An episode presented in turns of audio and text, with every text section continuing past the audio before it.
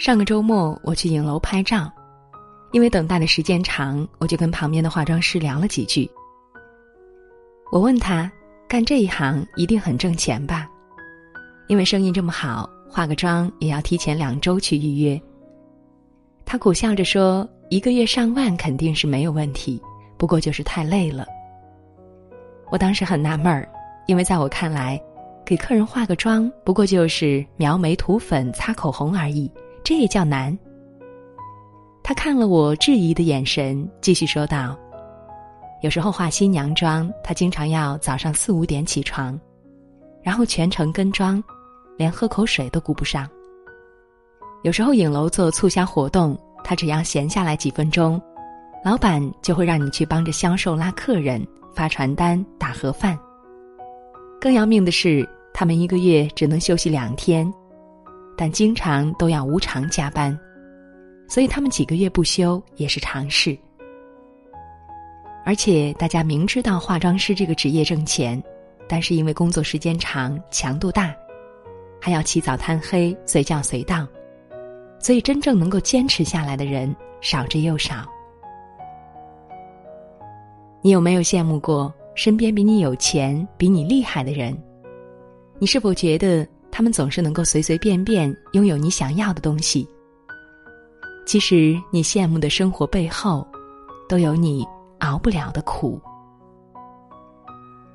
前几天，有一个熟人无意间在杂志上看见了我的一篇文章，他很激动，立马拍了一张照片发给我。他说：“真羡慕你，随随便便写几句就能够被刊登出来。”我客气的回复说：“我就是运气好而已。”他发来了一个默认的表情。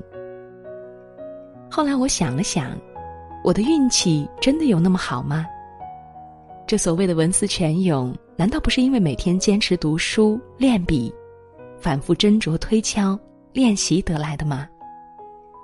就跟我曾经羡慕一个作家，他的小说细节写得非常精准到位，当时我觉得他真牛，居然这么能编，而且编得天衣无缝，就跟真的一样。后来有一次，我看了他的演讲，才知道，原来为了这些细节，他上山下乡好几个月，真真切切的去体验了小说中的人物应该尝到的酸甜苦辣的各种滋味，所以才能够写出栩栩如生的动人情节。很多人总是特别喜欢去羡慕别人，羡慕那些比你有才华的人。我们以为人家天生能歌善舞、文武双全、德艺双馨，可等你真正了解了以后，才发现，原来所有光鲜亮丽的背后，都有你看不到的辛酸。所有台上哪怕一分钟的完美展示，都需要台下十年功的默默积累。我的很多同事都非常羡慕部门的领导国姐，因为她不仅在单位身居要职。家庭关系也非常和谐，是一个能够洗手做羹汤，也能够挥袖写企划案的优秀女人。可是了解了她以后，你就会知道，原来我们羡慕的别人每个月拿高薪，还有老公宠、孩子爱的生活，都是靠自己争取来的。为了做好工作，她每天都要承受巨大的压力，不仅要不停的赶工作进度。还要抽空学习新的专业和技能。为了照顾家庭，他无论再累再辛苦，每天都要回家做饭洗碗，还要陪孩子做作业读书，甚至有时候实在不想动了，也不得不准备好第二天孩子的早饭，明天领导让交的报告，后天老公出差要带的行李。国姐曾经说：“其实越是被人羡慕，越是活得辛苦。”很多人不是受不了工作上不断求变的辛苦，就是受不了家庭生活中繁琐日常的辛苦。于是很多人就连扮演一个角色都显得力不从心。但是能够坚持下来的人，也毫无捷径可走。不过是把所有该受的苦都一一尝遍罢了。其实这个世界上从来没有所谓的超人。当你羡慕他们能够在不同角色中轻松转换的时候，其实你并没有看到他们为此抽出了多少白发，长出了多少皱纹，熬过了多少夜晚。我们总是在羡慕别人时，忽略了别人的背后所做的一切努力。记得我曾经看过一句话：如果你想当一个普通人，那么你就要付出普通人的努力；但是如果你想要成为别人艳羡的对象，那么你就要吃得下常人吃不了的苦。当你羡慕别人可以轻松考高分、进名校的时候，你忘了他们为此复习了多少资料。背诵了多少单词？当你羡慕别人比你富有阔绰时，你忘了他们为了工作究竟有多拼；当你羡慕别人比你更容易遇到贵人时，你忘了他们是沉淀了多少年才能发光发热，得到好运的眷顾。而再来看看你自己，读书时看会儿书就喊累，屁股都没有坐热就想着起身玩儿。工作时写一份报告就很难，下笔没写几个字就已经心不在焉。你总是一边羡慕着别人的生活，一边懒散消极的混日子。其实任何一种你羡慕的生活，并不是遥不可及。如果你努力，同样可以去争取。可问题就是，大多数人吃不了苦，受不了罪，熬不过最难的日子。这个世界其实也是相对公平的，因为你只有耕耘才会收获，你播种才能收成。你下的功夫越大，你得到的就越多，所以不必轻易的羡慕别人的生活，因为所有镁光灯的背后，都曾有过一段不为人知的艰难岁月。那绸缎来，填充无尽虚空，似一曲挥霍着不痒不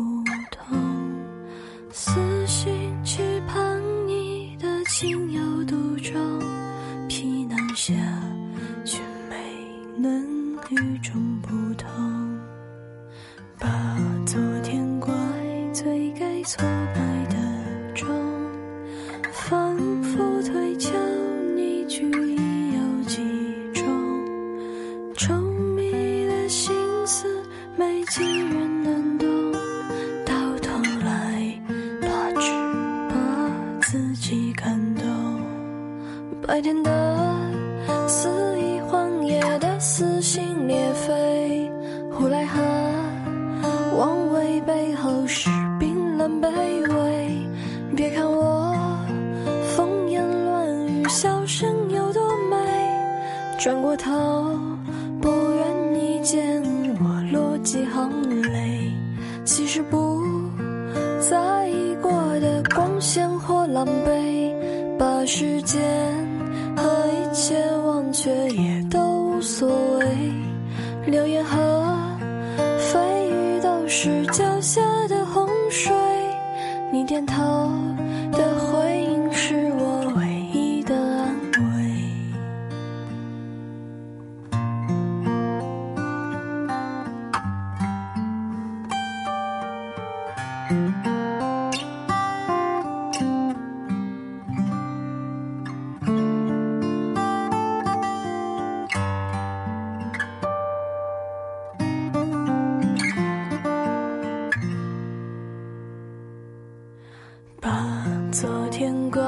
罪给挫败的钟，反复推敲，你具有几种？稠密的心思，没几人能懂。到头来，怕只把自己感动。白天的肆意荒野的撕心裂肺，呼来河。望为背后是很卑微，别看我风言乱语，笑声有多美。转过头，不愿你见我落几行泪。其实不在意过的光鲜或狼狈，把时间